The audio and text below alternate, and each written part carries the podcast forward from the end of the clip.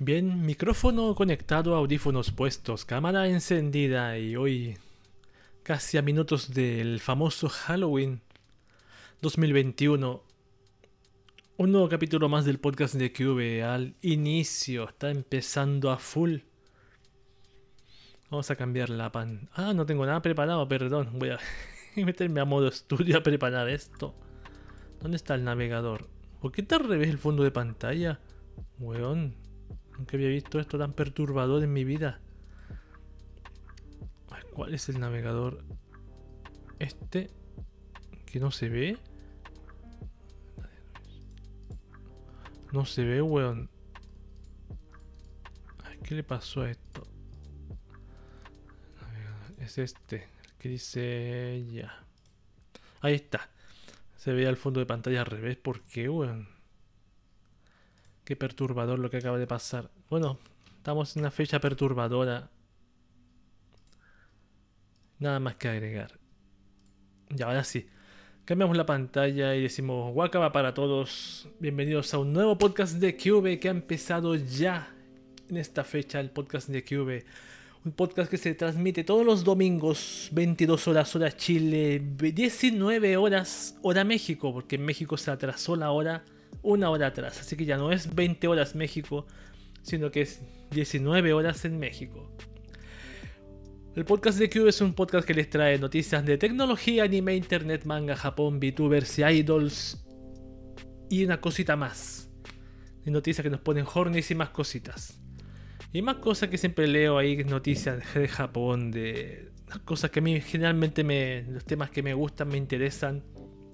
Esto lo hice un podcast ya para para divertirme, también relajarme, ocuparme un poco. También si otra persona ve esto y le gusta, mejor todavía. Ah, yo no voy a salir a pedir dulces hoy. Creo que yo nunca en mi vida he pedido y salido a, a celebrar Halloween. A pedir dulces legalmente. ¿Tú, Coco, también? ¿Pides dulces, Coco? ¿Sí o no? Ahí se fue. Se fue y volvió. No, parece que no. Parece que todavía hay que preguntarle a la, a la Cazón, ¿cómo se llama? Cazón, a la Cazón, la, la voz de Coco, a ver qué opina. Voy a enviar el puto tweet que corresponde para avisar. Ya lo envié. Tarantan. Tarantan. Aquí está. Una imagen que ya me capte la atención. Es una ilusión óptica que le puse está muy buena, muy bonita. Ya, vamos a hacer una pausita mientras tanto para volver a, leer las noticias de tecnología y ver qué nos ofrece esta semana que pasó en este ámbito. Ya vuelvo. Ya, empecemos de una vez leyendo este podcast de Cube Informativo Dominical, tu noticiero Taku de los domingos. Aquí desde mi cuchitril a todo el mundo, around the world, toda Hispanoamérica y un poco más allá. Comenzamos a leer las noticias de tecnología y con la primera noticia que dice Facebook debe ser borrado de tu iPhone por los datos que recolecta según analistas de seguridad. Veamos de qué trata esto. Resulta que la gente de Forbes publicó un, un interesante artículo, me está dando calor, no sé, en donde revela las investigaciones de un par de asesores expertos en seguridad digital, Talal Aj Bakri y Tommy Misk, quienes han puesto el grado de intrusión, han expuesto, perdón, el grado de intrusión al que puede llegar la app de Facebook. Según los resultados de su proyecto de estudio sobre el comportamiento de diversas app que recolectan metadatos en segundo plano, incluso con los filtros de seguridad de, de iOS activados, se encontró que Facebook es la única que salta estas restricciones, ya que incluso si los usuarios optan por no ser rastreados por aplicaciones de terceros, la red social de Mark Zuckerberg recopila datos, aún recopila datos de ubicación utilizando metadatos de sus imágenes y direcciones IP. Lo que destaca es que parte importante de estos datos los obtiene de una manera astuta mediante el acelerómetro aunque el usuario de iOS retire los permisos de monitoreo a la app de Facebook, el acceso al acelerómetro sigue libre y no puede ser bloqueado, así que la app analiza las variaciones de movimiento del usuario para poder determinar su ubicación. El proceso se vuelve más fácil aún al mantener los derechos de permiso sobre las, sobre las imágenes y direcciones IP, que se generan y o circulan desde la propia app cuando se abre. Es por ello, entre otras cosas, que Macri y Misk terminan recomendando la desinstalación de la app del dispositivo iOS. Aunque según advierten, tanto Instagram como WhatsApp también tienen la capacidad de leer los datos del acelerómetro.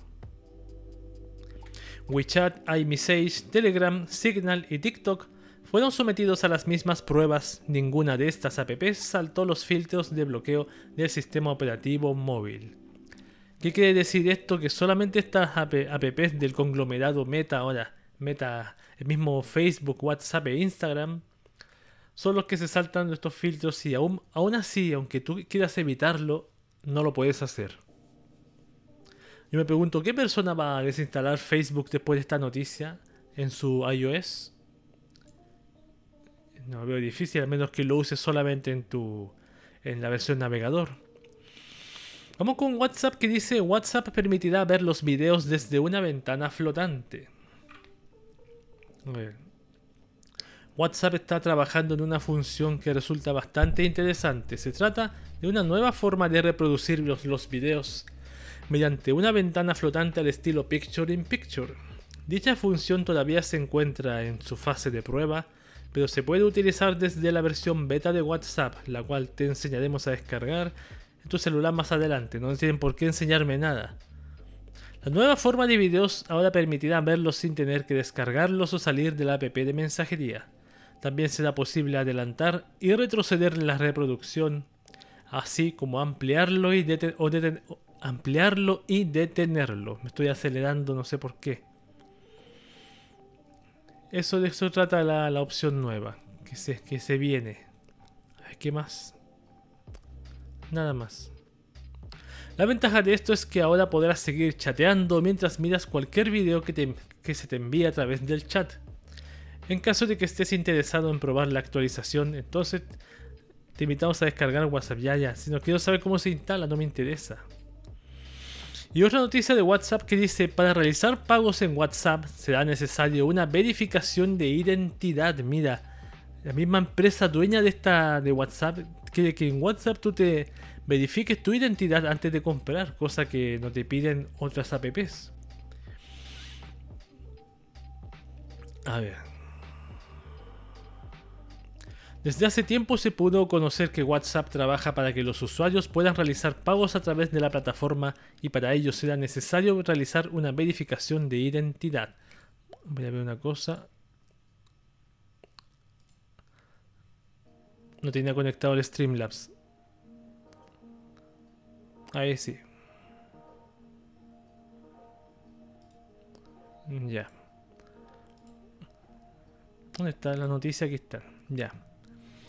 Desde hace tiempo se pudo conocer que WhatsApp trabaja para que los usuarios puedan realizar pagos a través de la plataforma y para ello será necesario realizar una verificación de identidad. Millones de usuarios en todo el mundo utilizan WhatsApp y es la aplicación líder en su sector. Bueno, no es la líder, es la app que más usa la gente simplemente. No significa que sea líder. Es la que gente está más acostumbrada a usar nada más.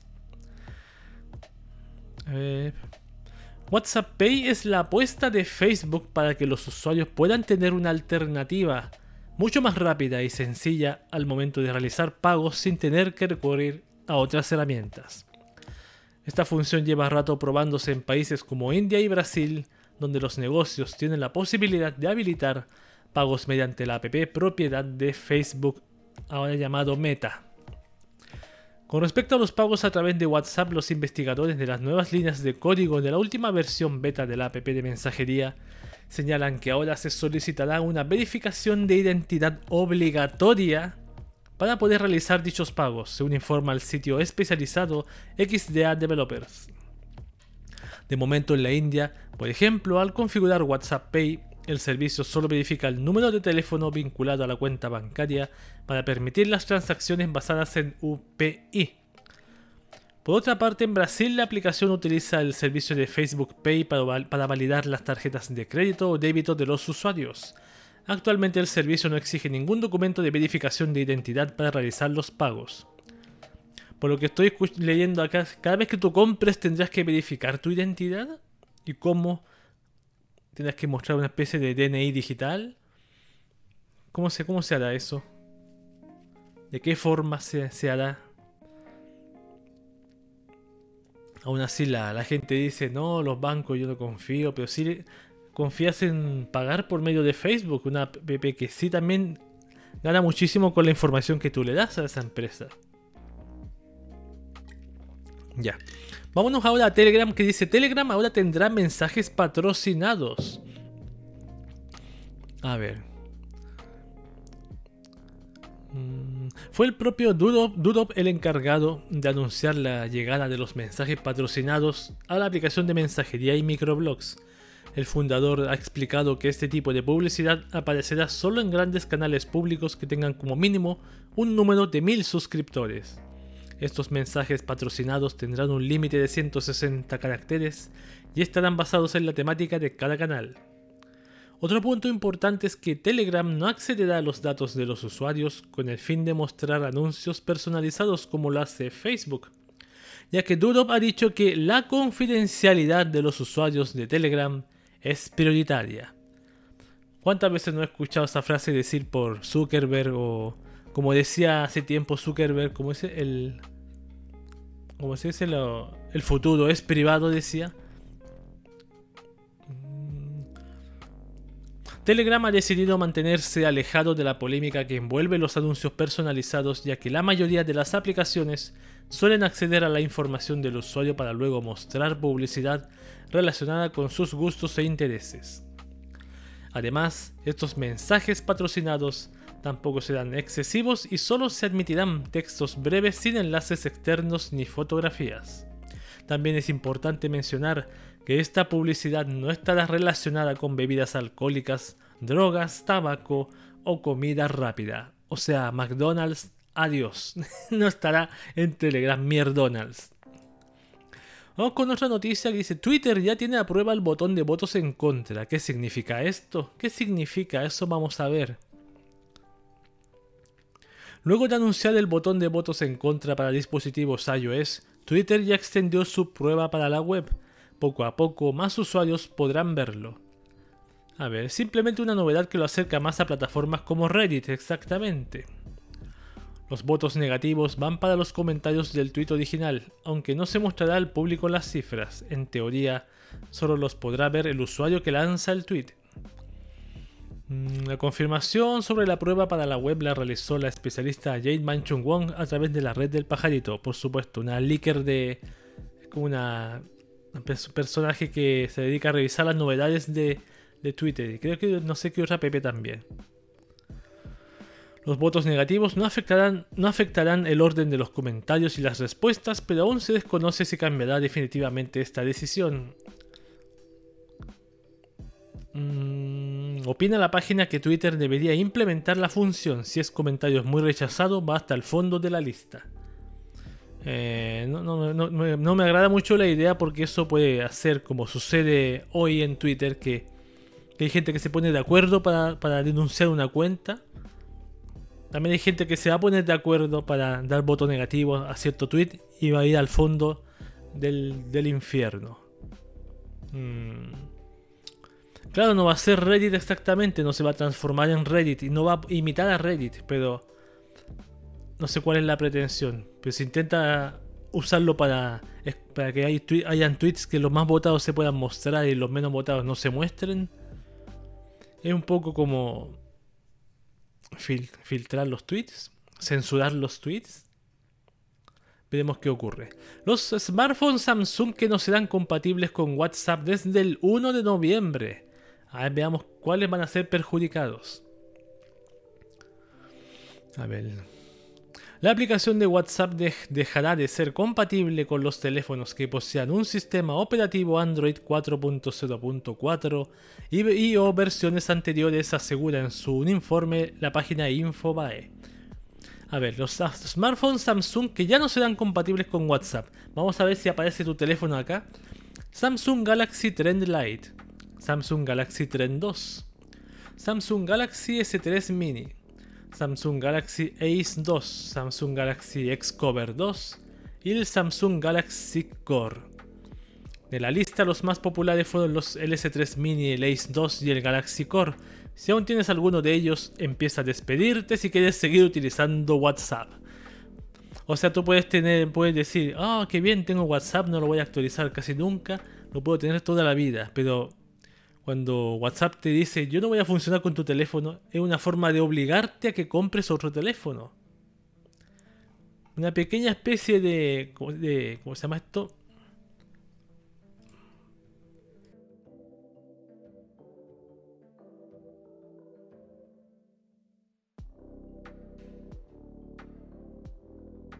Perdón, estaba tosiendo. No quería toser en público. Es como una especie de obsolescencia programada, colaborada. Claro, porque las mismas empresas de, teléfonos pueden decirle a la app, usted no hagan esto para que todos los teléfonos funcionen, que funcionen algunos solamente. Y así de a poco, ya que la gente no quiere cambiar su teléfono, en tres años lo cambien dos. ¿Cuánto es lo que dura una batería? Aproximadamente dos años. Una batería de teléfono móvil. Parece que sí. Vamos con la siguiente que dice usuarios podrán denunciar aplicaciones fraudulentas directamente desde la App Store. ¿De qué se trata? Veamos esto. A ver. Mm, esta función facilita mucho la... Oh, no, me adelanté un poco. Finalmente, la tienda de aplicaciones de iPhone le permitirá a sus usuarios poder denunciar aplicaciones fraudulentas y de estafa. Se trata de una de las funciones más esperadas. O sea, la gente dice, hoy quiero esa función, la estoy esperando. Yo nunca he escuchado a alguien decir eso. Y esta será añadida en la versión iOS 15 de Apple. Esta nueva opción de reporte era necesaria ya que ciertas irregularidades se han estado presentando en algunas aplicaciones que se encuentran disponibles en la App Store y esto por supuesto ayuda a la plataforma a detectar con mayor rapidez cualquier app fraudulenta o de estafa. Los desarrolladores de Apple Richard Maskewick y Costa Elefdedu compartieron en sus cuentas de Twitter el botón que aparecerá en la lista de aplicaciones. Informar de un problema ha regresado a la lista de aplicaciones individuales después de años y este también incluye una opción dedicada para, entre comillas, informar una estafa o fraude en su menú desplegable. Esta función facilita mucho el trabajo a los usuarios ya que antes para ejecutar esta acción había que desplazarse hasta la parte inferior de aplicaciones o juegos en la App Store para poder acceder a la web externa de soporte donde los usuarios debían iniciar sesión. Luego de eso se debía pasar por un largo proceso seleccionando informar actividad sospechosa, informar un problema de calidad, solicitar un reembolso o buscar mi contenido. Como se puede notar, solo una de estas opciones realmente ofrecía una manera clara de denunciar una estafa, y la realidad es que se limitaba a remitirnos de nuevo a la web de soporte técnico de Apple. Perfecto. Que una forma más breve de hacerlo, Vamos con la última noticia de, esta sección de noticias de tecnología del podcast de Cube que dice TikTok está probando una forma más directa para que los creadores reciban propinas de sus seguidores. Ah, mira. En TikTok lo llaman otra forma de recibir regalos de los seguidores, pero estamos hablando de propinas. La red social de ByteDance está probando una nueva función con una forma más directa para que los usuarios le den a sus creadores favoritos una recompensa por entretenerlos con sus contenidos. con sus, eh, ¿cómo se dice? Con sus retos de mierda. La compañía ya permite que sus usuarios más populares reciban propinas de sus seguidores cuando transmiten en vivo, un enlace entre el creador y el seguidor que parece útil para todas las partes, pero ahora está probando algo más directo. Esta función de propinas que solo está disponible para un subconjunto de usuarios de TikTok, fue descubierta por la creadora de contenidos Jera Bean y luego fue compartido de forma más amplia por el consultar y antiguo escritor de The Next Web, Matt Navarra. Según el clip publicado por Bean, aquellos que TikTok ha inscrito en la prueba de la función de propinas directas pueden postularse para obtener un botón de tips en su página de perfil. Ah, los tips como los que usa Chaturbate o Chaturbate. TikTok está exigiendo a los creadores tener al menos 100.000 seguidores y una cuenta en buen estado para considerarlos como candidatos a recibir propinas.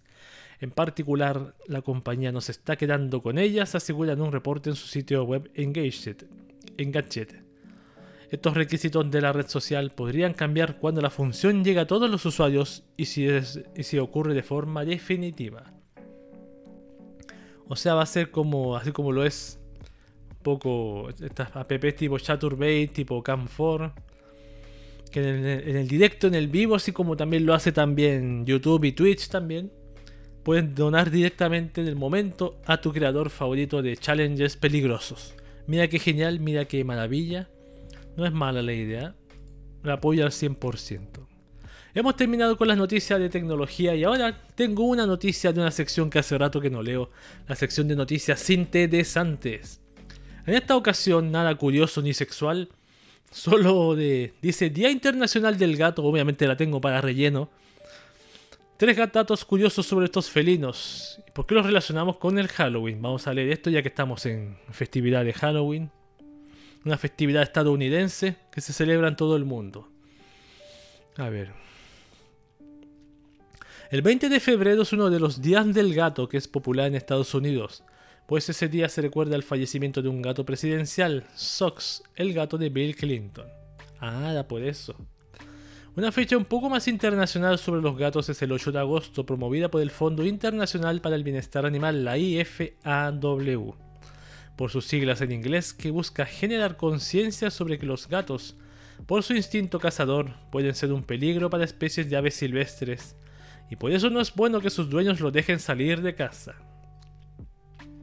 Finalmente el Día del Gato que se celebra hoy 29 de octubre, hoy estamos a, a 31.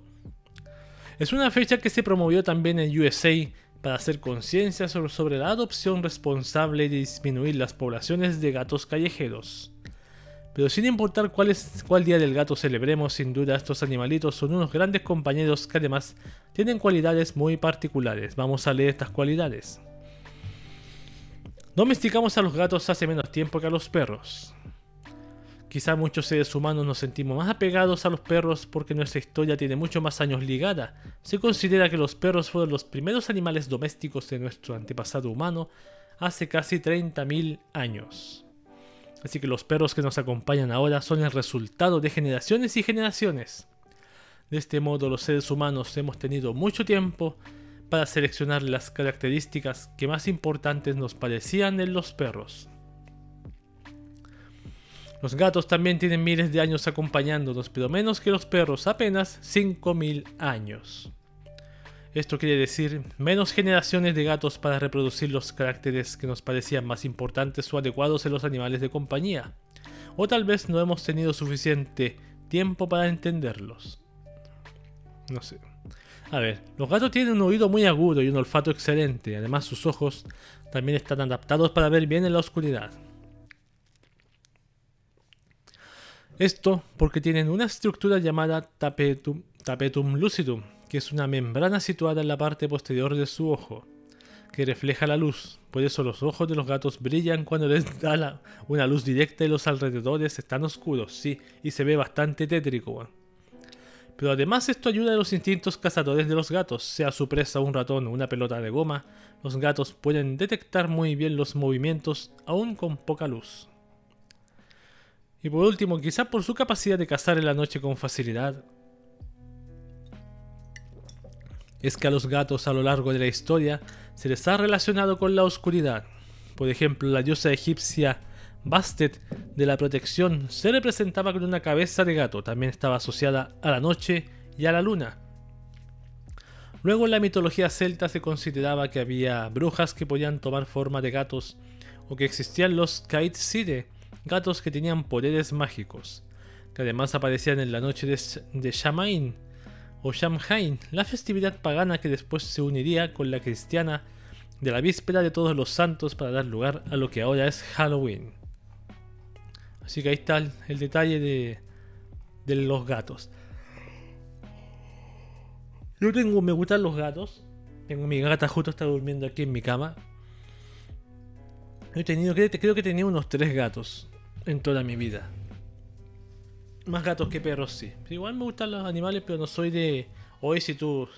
Si me preguntas, ¿necesitas un. ¿Te, gustaría adoptar un gatito? O si, en caso de que esta gata ya no esté, ¿tendrías otra? Yo tendría otra más por un tema no de compañía, sino por un tema de.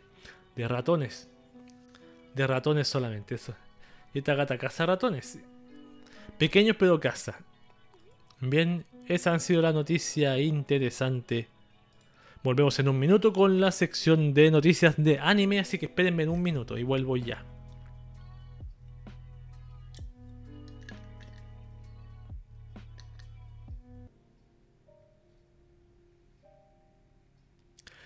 Estamos de vuelta ya con la siguiente sección del podcast de Cube llamada Noticias de Anime. Aquí está la sección de noticias de anime. Tengo algunos estrenitos, tengo uno, dos, tres, aunque no tienen fecha fija, sí tienen el mes y el año, pero yo la estoy leyendo para hablar un poquito de estrenos que no quiero repetir más adelante. Ya cuando tengan su fecha los voy a volver a leer. Por ejemplo, Tokyo 20 Forward, nuevo anime original de Cloverworks para enero de 2022. Recuerden que estamos en la temporada de otoño 2021 ahora. Y después en, en enero empieza invierno 2021. 2022, perdón. Allá en Japoncio. En Japoncio. Desde el estudio de, animación Cloverworks han anunciado recientemente que trabajan en un nuevo anime original para televisión bajo el título de Tokyo 20 Forward o Tokyo 24Q, guion Q en su forma más abreviada. El anime se estrenará en enero de 2022. ¿De qué trata? vamos a ver de qué trata. El anime nos trasladará a una historia artificial. Perdón. El anime nos trasladará a una historia artificial a una isla artificial será que flota en la bahía de Tokio, el distrito espacial especial fuera de la ley del lejano oriente, apodado por sus residentes Barrio 24. Allí conoceremos a tres amigos de la infancia que viven en la isla desde que nacieron en ella, Ran, Koki y Shuta. Cada uno de ellos tiene su personalidad y sus aficiones, pero pese a ser, pese a ser muy diferentes, pasan mucho tiempo juntos y son buenos amigos aunque esto cambia radicalmente tras cierto incidente. Pasa un año desde este incidente y los tres vuelven a encontrarse en un acto conmemorativo del mismo, donde los teléfonos de los tres comienzan a sonar a la vez. Quien los llama es un amigo que pensaban que había muerto y les pide que elijan futuro. Los tres tendrán que luchar por el futuro del barrio 24, aunque cada uno lo hará a su manera. Perfecto. Ya Así que eso trata el anime llamado Tokyo 20 Forward. Ah, por eso 20 Tokyo 24, perfecto. Esto es para enero de, 2022. El siguiente estreno también para enero de 2022 es el anime Sonobisuke Doll Wakoi Wosuru. A ver, veamos qué es esto, de qué trata. La web oficial de la adaptación televisiva animada del manga Sonobisuke Doll Wakoi Wosuru de Shinichi Fukuda reveló un video promocional, confirma su estreno para enero de 2022. Ya hay sus voces y todo eso. Ah, qué buena esa. Las voces. Hinasugita, Shieshige, perfecto. ¿De qué trata este anime? Eso me interesa a mí. Mientras vemos la imagen promocional. Dice, Wakana Goyo es un joven que aspira a ser un artesano de muñecas tradicionales y que acabó traumatizado por cierto incidente con un amigo cuando era muy niño que se burló de su afición, a lo mejor se vistió de trapito. La Kami, gracias por pasarte por aquí. Buenas, vengo a apoyar a Steam. Muchas gracias, se agradece el apoyo. Llegaste tempranito, así que la sección de noticias Horny ya viene en la próxima, la próxima sección. Un poquito más adelante vamos a ver las noticias de anime de la semana pasadísima. Ya, no lo de trapito no decía, lo dije de broma. lo de trapito lo dije de broma. Estaba bromeando. Estaba bromeando. Eh. Que como dijeron pelucas. Ahí sí. Ya voy a leerlo de nuevo. Eh, Wakana Goyo es un joven que aspira a ser un artesano de muñecas tradicionales y que acabó traumatizado por cierto incidente con un amigo cuando era muy niño, que se burló de su afición, claro. Ahora pasa sus días en la preparatoria, instituto, siempre solo, dedicado a sus creaciones en las salas de economía doméstica, y personas como su compañera Marin Kitagawa, una chica siempre a la moda y rodeada de gente, parecen de otro mundo. Lo que no esperaba es que cuando Marin lo viera cosiendo a solas, decidiera arrastrarlo a su propia afición secreta, el cosplay. Perdón, ¿me estás diciendo que esta, entre comillas, esta chica que yo creía es el chico? A ver, Wakana Goyo. Niño. Este es el chico. Esta. eh, maldición, yo. Yo decía, esta chica es bonita y ahora me entero que es un chico, maldición. Eso parece, sí, por lo que dice. Y esta es la chica, la. La, la otra, pues. Siempre a la moda se nota por lo, la estética. No, este es el chico, está vestido de comedias. Así al estilo Gothic Lolita Maide, así como me recuerda a este personaje de. de Oreimo, ¿cómo se llama? La famosa Goku Rudy. La Kurone con la gato negro. Obviamente no la supera, no la supera. Ya te estabas excitando, sí. En ese momento Kyubey dudó de su masculinidad, así como dice el meme de, de Cell, sintió el verdadero terror. Sentí el verdadero terror. Bueno, ahí está. Anime para 2022, para enero, siguiente temporada. Se llama. ¿Cómo se llamaba? Eh, Sonobisuke Dol wa Koi. Claro, los se burlaban de él porque le podían decir, por ejemplo, ah, juegas con muñecas. Y la otra chica lo usa para vestir, vestir cosplay. Ahí está. Son animes que se van a estrenar esta temporada de invierno 2022. El último estreno que tengo para leer por ahora es el anime Q. Me imagino que sería Q. SUE. Q nos introduce en el mundo de las actrices de voz con su trailer e imágenes promocionales. Otro anime que se viene luego. La cuenta traumática, muy traumatizado con el anime de ese, del, del, de las muñecas, del chico. La cuenta de Twitter oficial de la adaptación televisiva animada del juego para smartphone Q de Liver Entertainment ha revelado un nuevo trailer. La serie se estrena en enero de 2022 también. Y está protagonizada por aspirantes actrices de voz. Mira qué interesante, no son actrices profesionales, ellos como todos los conocemos. Una que dice aspirantes actrices de voz. Vamos a ver. Aquí se ven cuatro chicas con sus libretas. Las cuatro ahí. ¡Oh! Ya. Yo quiero saber de qué trata. Ah, no tiene. No tiene. No dice que trata maldición, no me fijé en eso. Pero son 1, 2, 3, 4, 5, 6, 7, 8. Son 16 chicas, parece un grupo de idol. Wow, 16. A ver. A ver, voy si hay seiyus conocidas por aquí. Yuna Ogata, ya. Ajá. Hay muchísimas. Otra, otra. Hay montonazos. No estoy diciendo. Bueno, me suenan conocidas, no estoy diciendo que sean principiantes. José, ¿es verdad que son. A ver. Ah, no, las, las monas chinas son las. son. Perdón, me equivoqué. Las monas que están aquí dibujadas son las aspirantes actrices de voz. No es que las seiyus sean aspirantes, me equivoqué. Por lo que veía caras conocidas por aquí. En esta lista. Estoy bajando el nivel a las. A las. a las seiyus. Perdón, perdón. Me merezco. Me merezco. que me vistan de trapito como en el, en el anime que leímos anteriormente. Ahí está. Anime Q, Mundo de las Actrices de Voz. Para enero de 2022 también. Un nuevo estreno. Está ahí. Ya no tengo más estrenos. Lo siguiente que es. Dice Don't Toy With Me, Miss Nagatoro tendrá segunda temporada. Estas noticias salieron esta semana, esta semana y muchos le están dando retweet. Mm, se anunció que el anime tendrá segunda temporada. El anime de Nagatoro. No se sabe más sobre eso, pero sabemos que. Ya, ya, ya. Es solamente un anuncio de segunda temporada. Ahí está la imagen. Ahí está haciendo el 2. La, la B de Victoria de, de, de Churchill. Ahí está la imagen mejor. Obviamente no voy a leer de qué trata Nagatoro porque ya. Ya. ¿Para qué? No. ¿Qué pasó con la música? Ah, sí, se pausó. Gracias YouTube por pausar la música. Sí, salió de mi página web, todo se derrumbó dentro de mí, dentro de mí, como dice la canción. ¿No te gusta Nagatoro a ti, la Tamkami? Parece que no. No he visto Nagatoro, yo anime este. Últimamente he estado flojo con los animes. Siempre digo yo la noche voy a ver un capítulo de esto. Pero no lo hago. A mí me encanta, perfecto. Siguiente estrella dice: Las músicas no. También hay su anuncio de segunda temporada que es para Love Live Superstar, el Love Live que están dando últimamente. Ya anunció su segunda temporada, igual que también la Nijigasaki también ha anunciado segunda temporada. ¿La Nijigasaki? Parece que sí son ellas. Su creador hacía no por de Naruto antes de su éxito. Claro, exactamente. Love Live Superstar anunciaron durante una proyección para el anime que la serie tendrá una segunda temporada que ya está en producción. Junto con el anuncio se publicó un primer avance para dar a conocer la noticia a todo el mundo. Llegaron las lelas a salvar la franquicia, dice Hugo San. Bienvenido Hugo San al stream, gracias por pasarte, Wakaba para ti. Sí, hola también. Las lelas.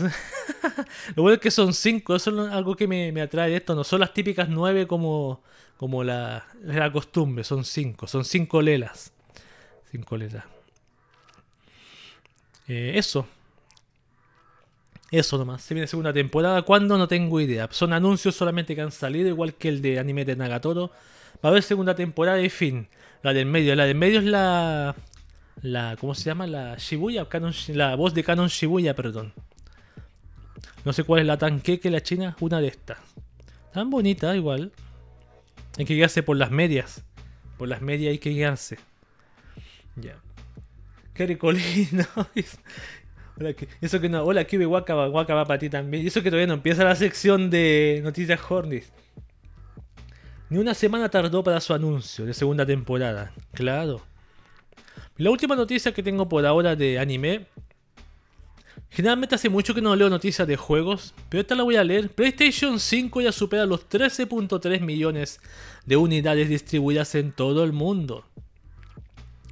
Desde la mismísima Sony Interactive Entertainment han anunciado que PlayStation 5 ya supera los 13.3 millones de unidades distribuidas en todo el mundo por su parte, PlayStation 4 suma 116,6 millones de unidades distribuidas también en todo el mundo.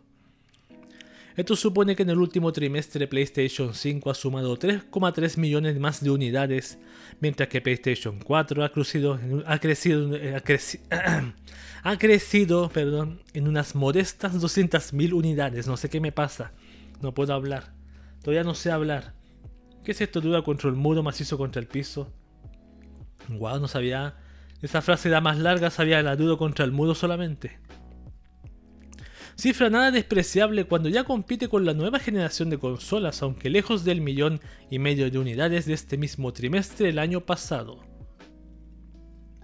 ¿No será también por la misma pandemia?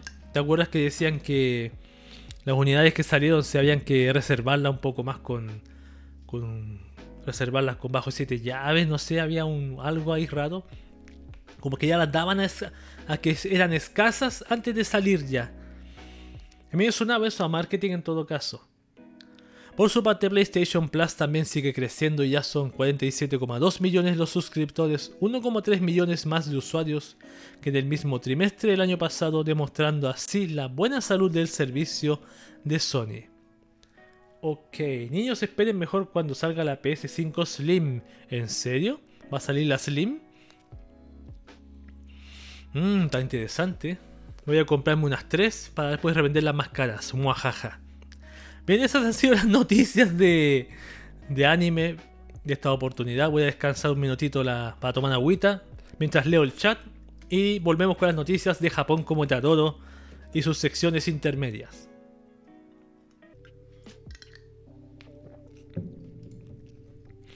Bien, estamos de vuelta. Ya venga el porno. No, tengo una mala noticia para decir hoy. Que noticias que nos ponen Hornets hay escasas noticias. Creo que son unas dos solamente. Pero nada despreciable, ¿sabes? Nada despreciable, ¿sí? No son tan, no son tan candentes como las anteriores que hemos visto con Hugo San. Porque hay algunas que son demasiado. Pero esta semana le tocó mala suerte a la Tanka, me lo siento mucho. Igual le, le sugiero que se quede a verlas para inspiración para un siguiente domingo. Ya, está la sección de noticias que nos. No, no, no, no es que nos ponen horny, noticias de Japón como te adoro. Estas son noticias que yo leo porque uno siempre tiene la idea de, que Japón es una, un paraíso idílico de, del otaku que no se baña, virgen de 30 años. Pero no es tan así, también tiene sus detalles sociales ahí que vamos a leer ahora. Por ejemplo, esta noticia dice, arrestan a un hombre por arrojar almohadas a su esposa en una discusión. El pasado 25 de octubre, el Departamento de Policía de la Prefectura de Hokkaido, en Japón, reportó el arresto de un hombre de 26 años originario de la ciudad de Osaka, bajo sospecha del delito de agresión física. ¿Cómo lanzarte una almohada ahora es violencia, weón? El hombre sospechoso de haber lanzado una almohada y otros objetos a la cara de su mujer, ah, esta, pues, de unos 30 años, hacia las 15-20 horas del mismo día en un departamento. De acuerdo con el informe de la policía, la pareja se encontraba de viaje en la prefectura de Hokkaido cuando ensarzaron en una discusión debido a que la mujer metió restos de comida en el bolsillo y el hombre perdió los estribos y lanzó almohadas y ropa a la mujer. El hombre tuvo que admitir los cargos y mencionó que fue incapaz de controlar su enojo. El informe no señaló si la mujer sufrió alguna lesión, lo cual debería ser muy importante, ya sea física o psicológica, ni tampoco específica quién fue la especifica quién fue la persona que hizo el reporte a las autoridades. Debe haber sido algún turista. Japón es como cualquier otro país, pero también es como Disneylandia para los depravados. como dice el meme. Y lo vamos a comprobar más adelante. Claro, este personaje quizás le lanzó las almohadas si estaba iracundo. Obviamente las lanzó con una fuerza iracunda al rostro de ella. Y puede haberle ocasionado alguna lesión quizá en el cuello. Sí, yo creo que sí. Por su actitud creo más también. Vamos con la siguiente noticia. Japón. Un ilustrador se mete en problemas tras amenazar de muerte a un político. ¡Ay! A ver. El usuario de Twitter arroba coffeecup-man cometió recientemente lo que quizás se podría considerar el peor error de su vida, pues realizó una publicación en Twitter que se consideró una amenaza de muerte hacia un político en plena jornada electoral hacia la Cámara Baja del Parlamento de Japón. El usuario que se describe como un ilustrador compartió una publicación en Twitter en donde mostraban algunos de los candidatos, pero añadió una flecha señalando hacia el político Masahito Nishikawa, que es esta flecha, y escribió, creo que estaría bien matar a este hombre.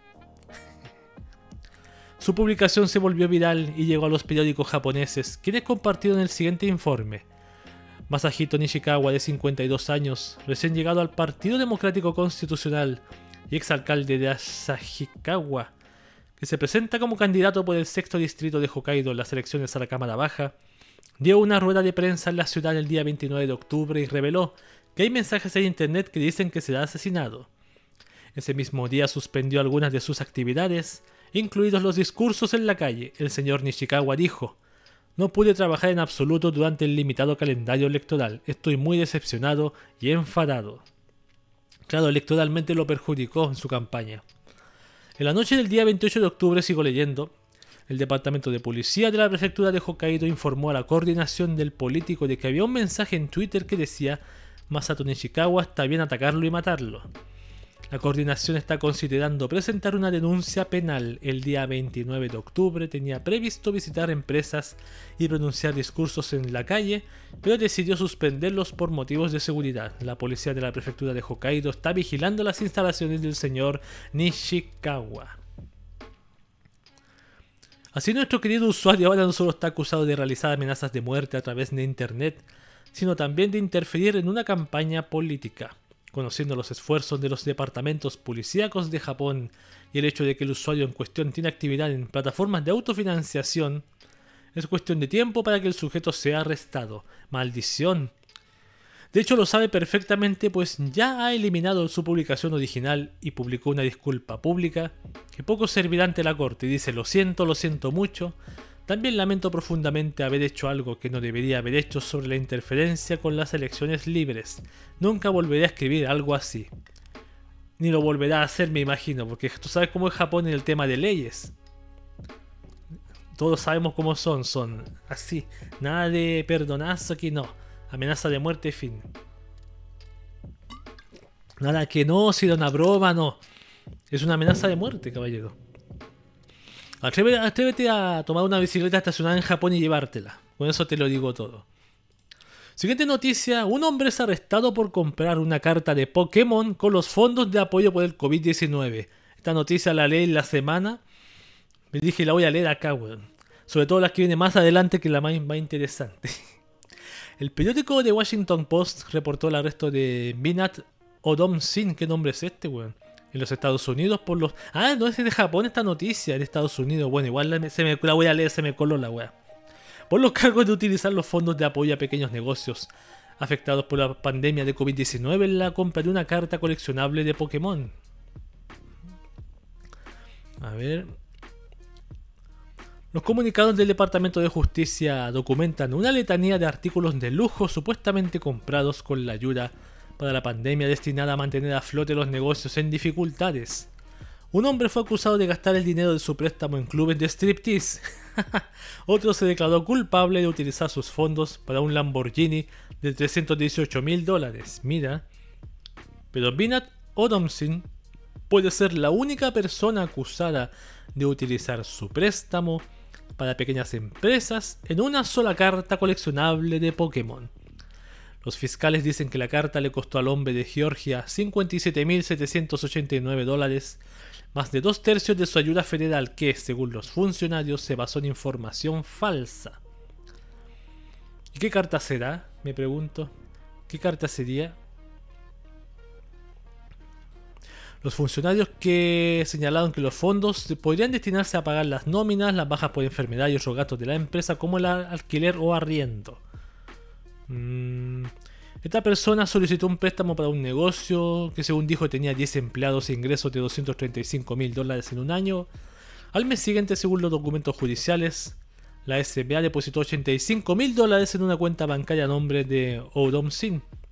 Los expedientes judiciales dan pocos detalles sobre la supuesta compra de la carta de Pokémon, como de qué Pokémon era, y se limitan a afirmar que Odom Sin la compró en torno al 8 de enero de este año es importante la pregunta de qué carta era, porque para saber qué, debe ser muy importante para ganarle, por ejemplo, al, hijo del vecino de al lado.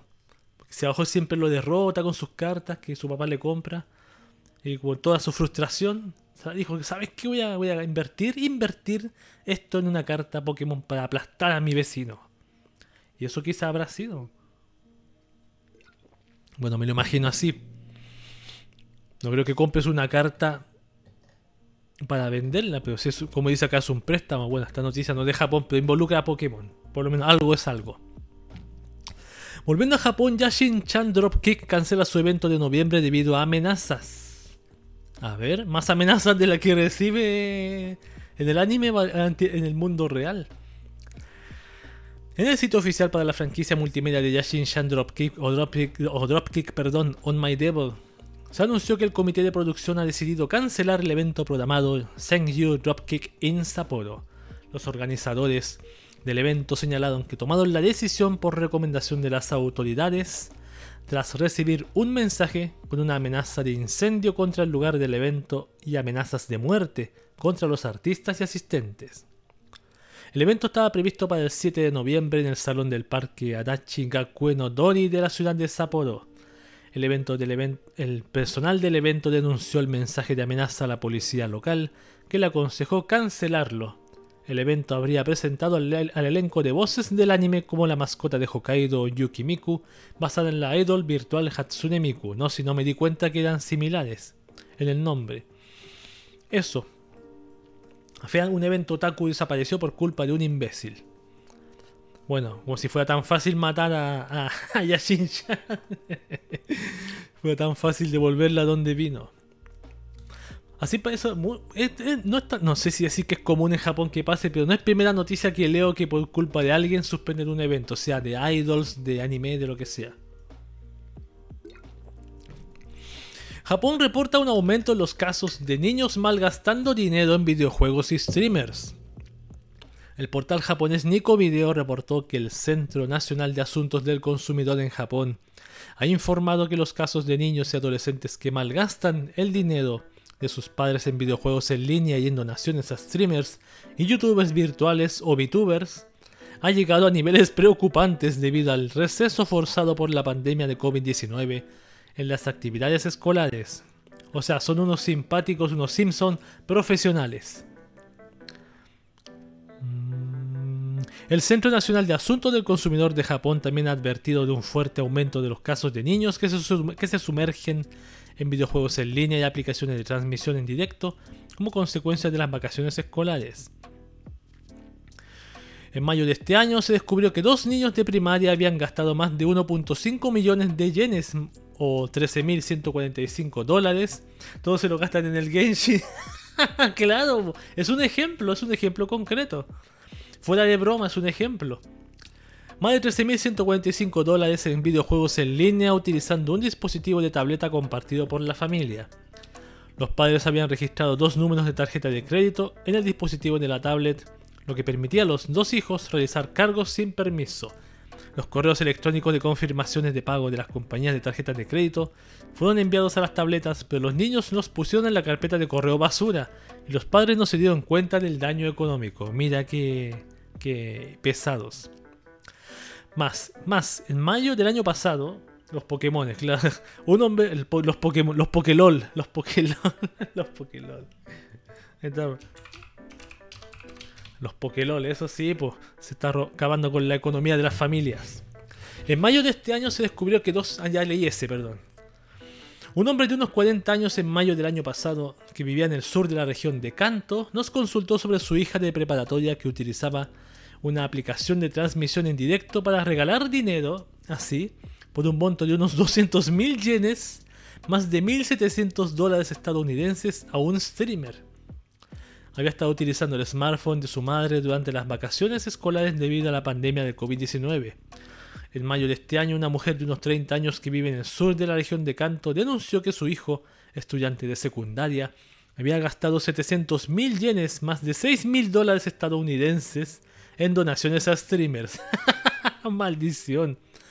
Si un niño utiliza la tarjeta de crédito de sus padres para hacer un pago, es probable que el banco considere que el padre ha dado su consentimiento y no podrá obtener un reembolso. Eso es lo peor de todos. Lo peor de todo.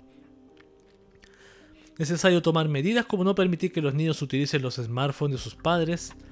No se supone que había una opción en la, en la Google Play, creo. Bueno, en la Google Play, no en, las tarjetas. Que si tú alguien te gastaba, el niño quería comprar algo, te llegaba un mensaje de confirmación, algo así.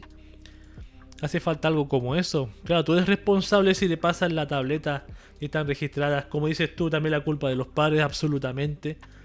De no haber, no haber pensado ese detalle claro, tuvo que pasar esto para recién darse cuenta de, de que el niño estaba comprando ahí eh, las microtransacciones.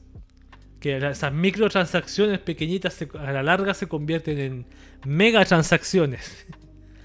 Por eso no pongan los pagos automáticos. Exactamente, eso mismo, a eso me estaba refiriendo. Pero si le pasas a tu hijo, no los ponga, pero contigo sí. Cuando le pagas a, a tu streamer preferido, a tu VTuber, por ejemplo, ¿quién puede ser? A Inugami Korone, por ejemplo. la perrita de, los de Hololive. Vamos con la siguiente que dice, un artista hentai y sus obras fueron mencionados en un periódico local. Mira, mira, mira, mira. El autor de mangas hentai Bifidus, que no lo conozco. A ver. No, no lo conozco. Reconocido por obras como Ibitsu na Ai no Su, Yoko no Hibi, Kimi wo Sasu Usuki Hana y Majiwari no Yado, compartió una peculiar publicación a través de su cuenta oficial de Twitter revelando que fue mencionado en un periódico en Japón. Lo interesante no es la entrevista, no es la entrevista en sí, sino que el departamento editorial del periódico en cuestión añadió portadas de sus mangas como referencia mostrando desnudos. Mira, hay, pornografía en el diario. Qué interesante. Bendito Japón. Vaya, en la edición de hoy del Sankei Sports aparecerá un artículo sobre Bifidus, no olviden pasar a comprarlo en kioscos y tiendas de conveniencia, como, Family Mart, ejemplo, etc. Parece ser que es una de esas tiendas sobre escándalos del COVID-19 en la industria del porno, y yo soy el protagonista, escribió en Twitter. Ahí está, por ejemplo. Lo que es más, el periodista dedicado a la industria del hentai Kimirito, reconocido por libros como The Story of Hentai Manga, señaló en una publicación aparte que también fue mencionado dentro del artículo, en donde también se añadió uno de sus dibujos, aunque no tan explícito como el anterior. Yo también fui mencionado dos veces, de hecho, escribió. A ver, ahí está el dibujo. Ah, pero es un dibujo del, del, típico. ¿Cómo se llama? El típico. ¿Cómo se llama este chaleco? El, el mata vírgenes. Es ese mismo.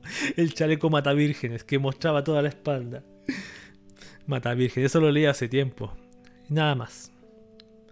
No olvídate, no está de más señalar que el Sankei Sports es un periódico japonés dedicado a los deportes, claro. ¿Y qué tiene que ver el hentai aquí?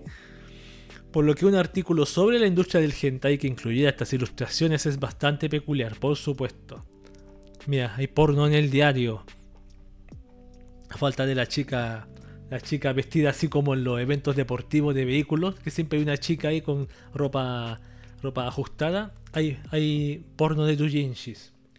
¿Cuántas veces nos habremos lastimado con ese vestido? ¿Mm? No entendí. I don't understand. Vamos con la siguiente. Así luce la habitación de un hombre adulto que nunca se independizó. Ahora, este titular es mucho, es medio, medio clickbait porque no aparece una imagen, sino que es descrita. Ah, ya entendí. Me refiero a las pajas, sí, ahora entendí. Hay que usar cremita. Cremita manfinfla. Crema para las manos manfinfla. Ahí no te pasará nada malo.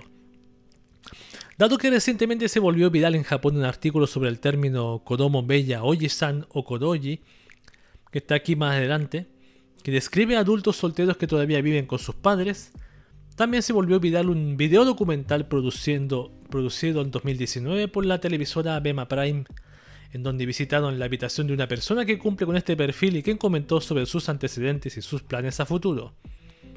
Obviamente aquí no está el documental, me gustaría buscarlo, pero voy a leer lo que dice acá. A ver.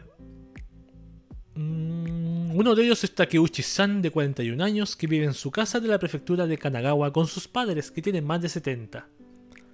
Su habitación no ha cambiado desde su infancia. La habitación que Takeuchi describe como una biblioteca de mi propia historia está repleta de videojuegos y libros de estrategia de los años 80 y de series sueltos de los 90, lo que hace que parezca un viaje en el tiempo. Tras graduarse en la universidad, trabajó en una empresa de venta de piezas de ordenador, pero lo dejó a los 25 años. Desde entonces, produce videojuegos para adultos en esta habitación y los vende en internet. Ah, sin embargo, sus ingresos anuales, incluyendo el trabajo a tiempo parcial, son de aproximadamente un millón de yenes, alrededor de 8.700 dólares. Le resulta difícil vivir solo y tiene que depender de su padre, que tiene más de 70 años y sigue trabajando para sus gastos. ¡Wow!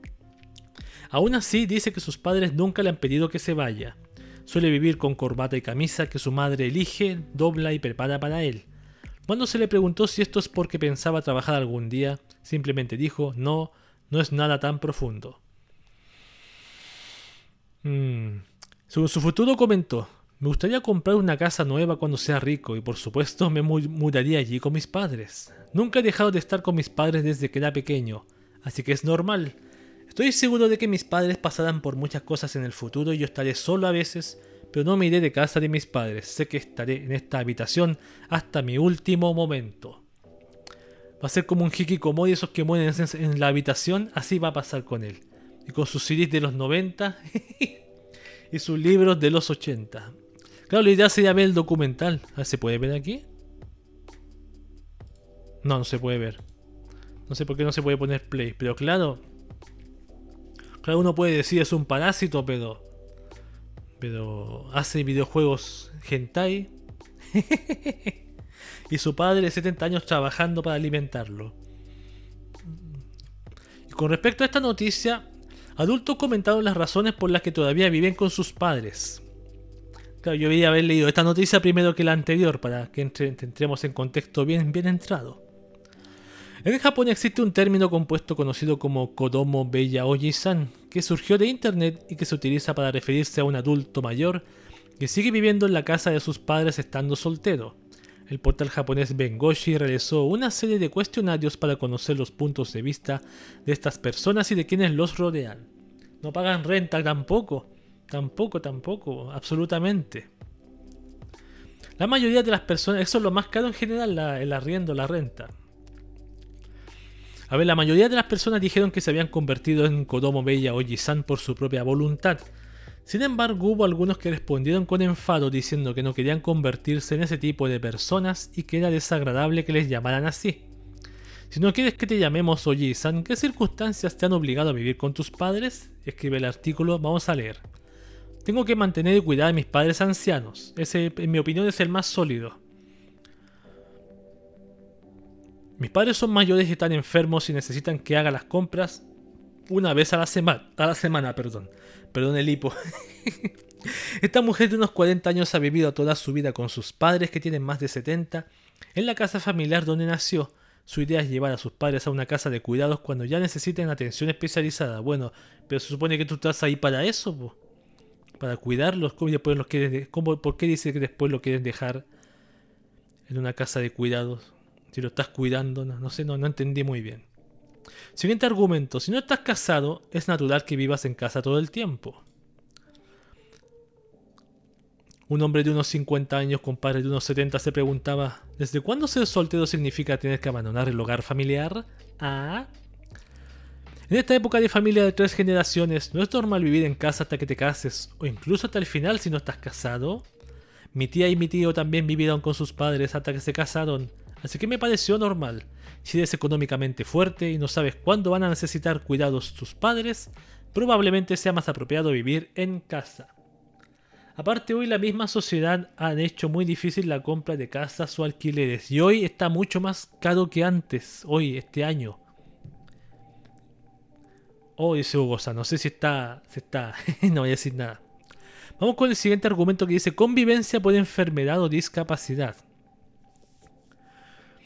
Una mujer de 40 años tuvo que vivir con sus padres porque era enfermiza y trabajó en un empleo mal pagado hasta los 30. Ahora no puede trabajar debido a una enfermedad mental y vive con sus padres que tienen más de 70. Qué casualidad en la edad de 70. Dice que estaba en la edad de hielo del empleo y que le resultaba difícil encontrar un buen trabajo.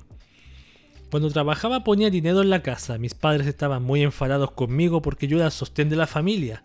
No me convertí en el sostén de la familia porque lo deseaba, es porque no hay trabajo y los salarios son demasiado bajos. Wow. Ya es más caro y sí también cumplir con los requisitos, exactamente. Y los bancos también están dando, están pidiendo hoy más requisitos para un, para un préstamo para una casa también. Cierto.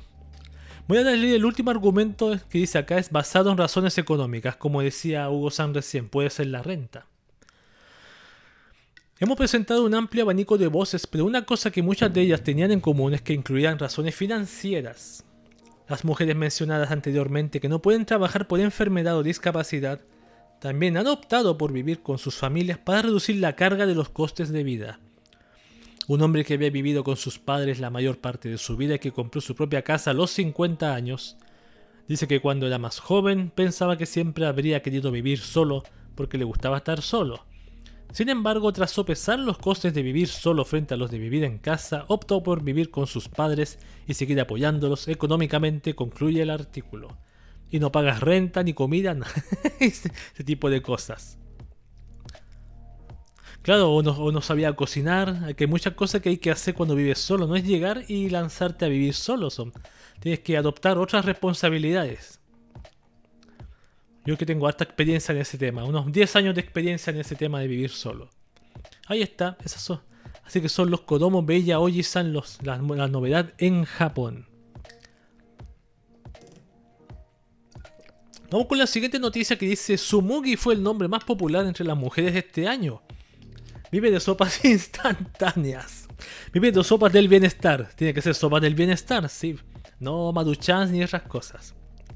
El pasado 27 de octubre, el portal japonés Rexu o Rextu publicó el ranking anual de nombres para bebés masculinos y femeninos 2021.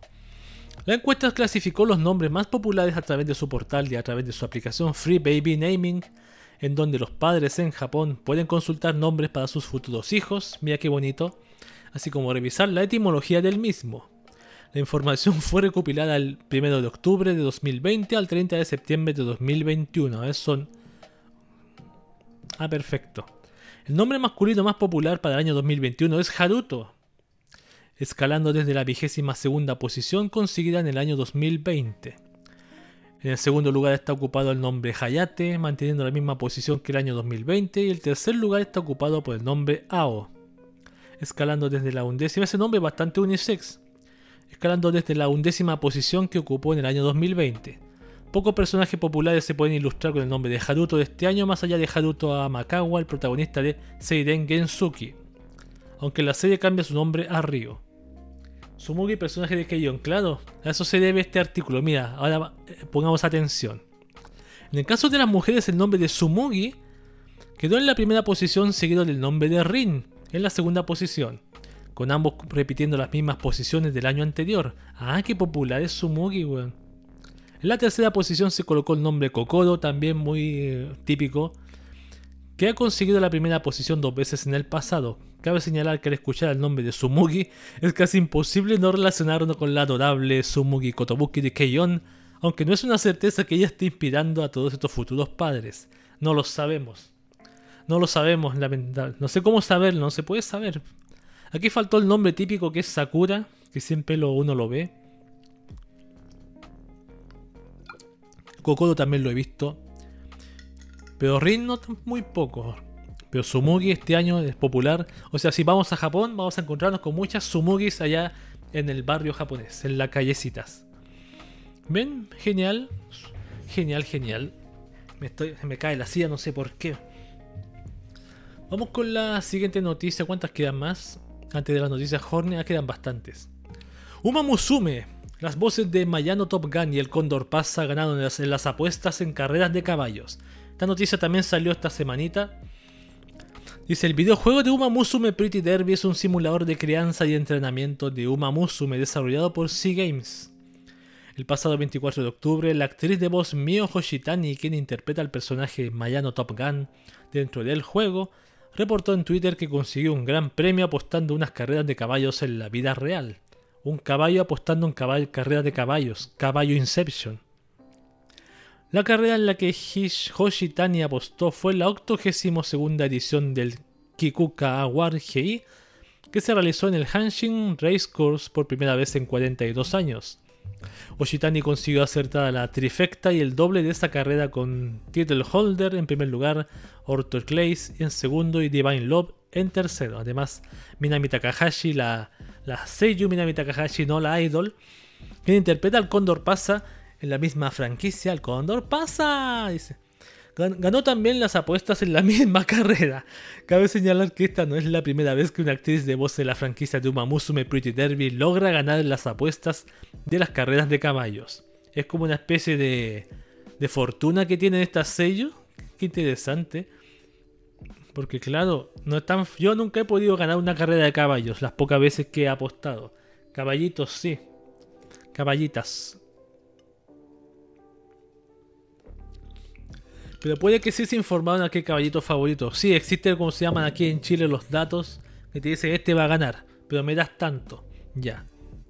Yo me acuerdo que hace tiempo veía, o ya mismo hubo una, una carrera aquí en, Santiago, que no la vi lamentablemente, que transmiten por televisión. Y están esas típicas cosas que se dicen que si, por ejemplo, cuando vas pasando delante de la gente el caballo en la, en la, en la presentación así, si el jinete hace un gesto, significa que se va a ganar algo así. Por ejemplo, si el jinete se levanta, a ese hay que apostarle.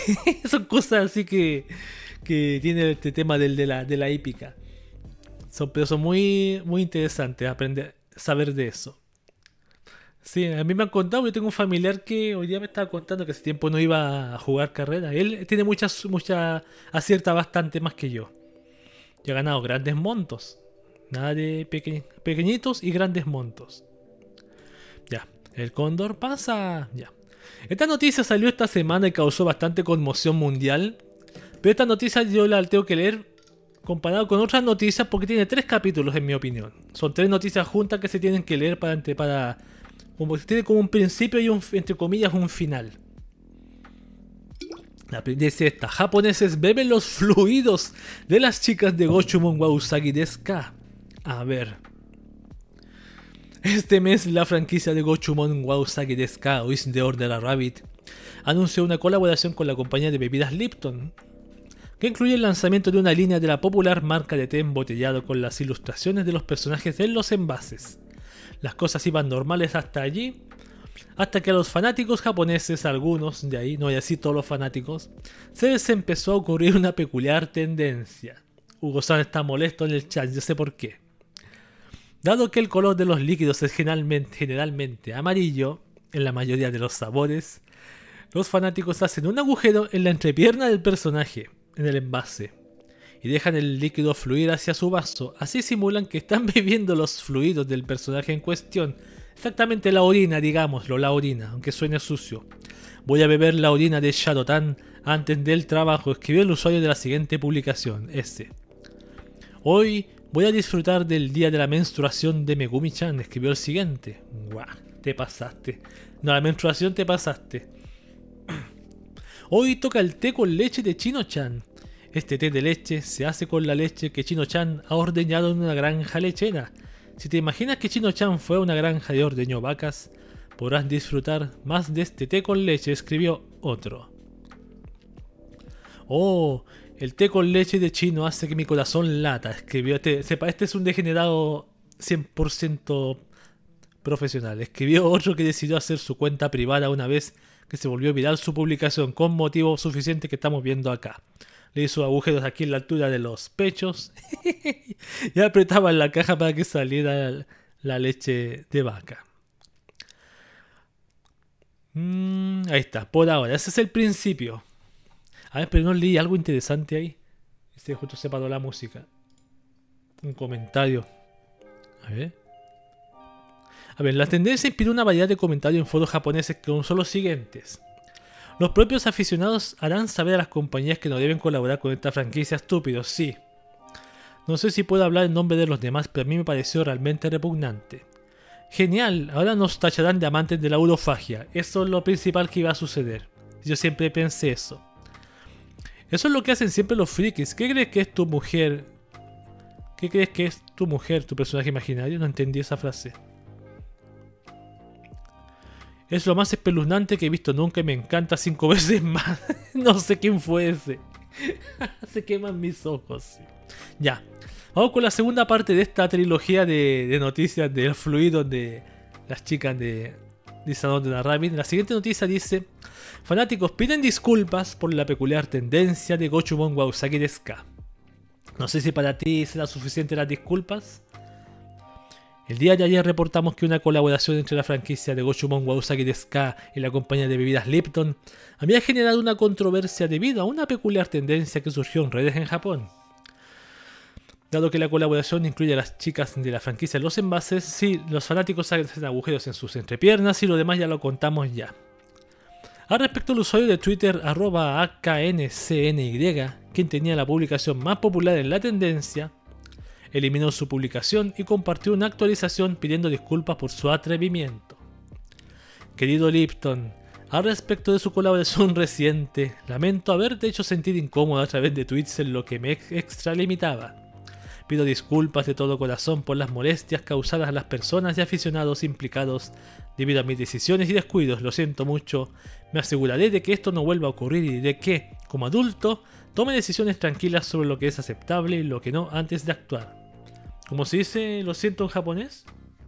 Ya es demasiado tarde la disculpa. Ah, ya, perfecto. Para nada. Imperdonable. Mm. Si viene otra publicación, ¿cómo se dice lo siento en japonés? Se me olvidó. ¿Cómo se dice? Gomen, gomené, no sé. Gomené.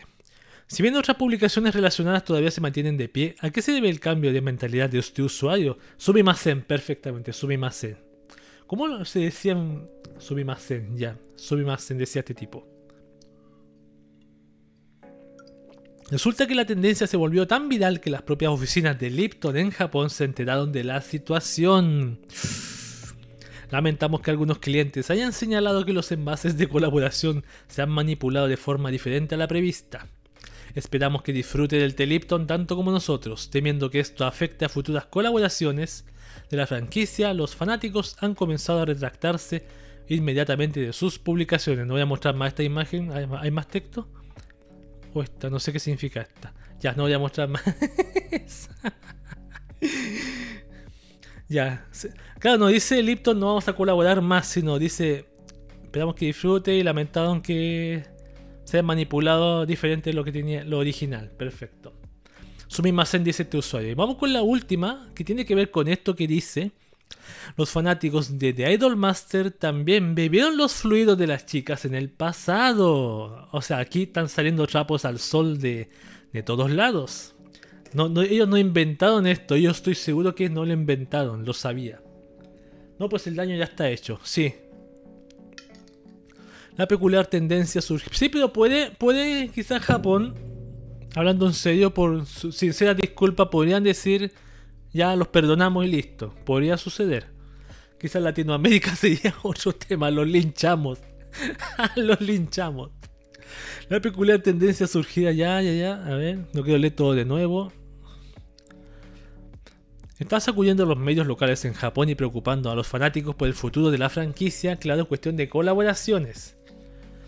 Mientras cada vez más sitios comparten las fotografías y los videos profanando a las lindas chicas.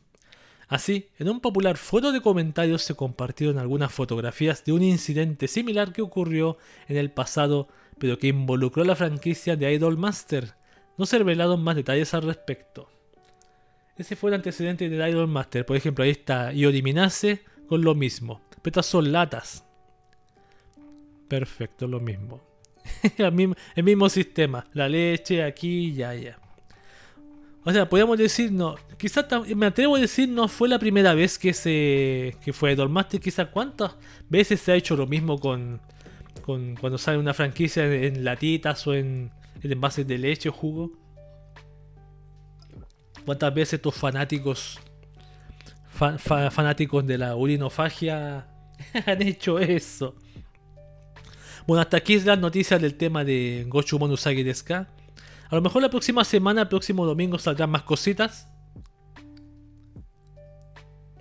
No tengo idea. No tengo idea.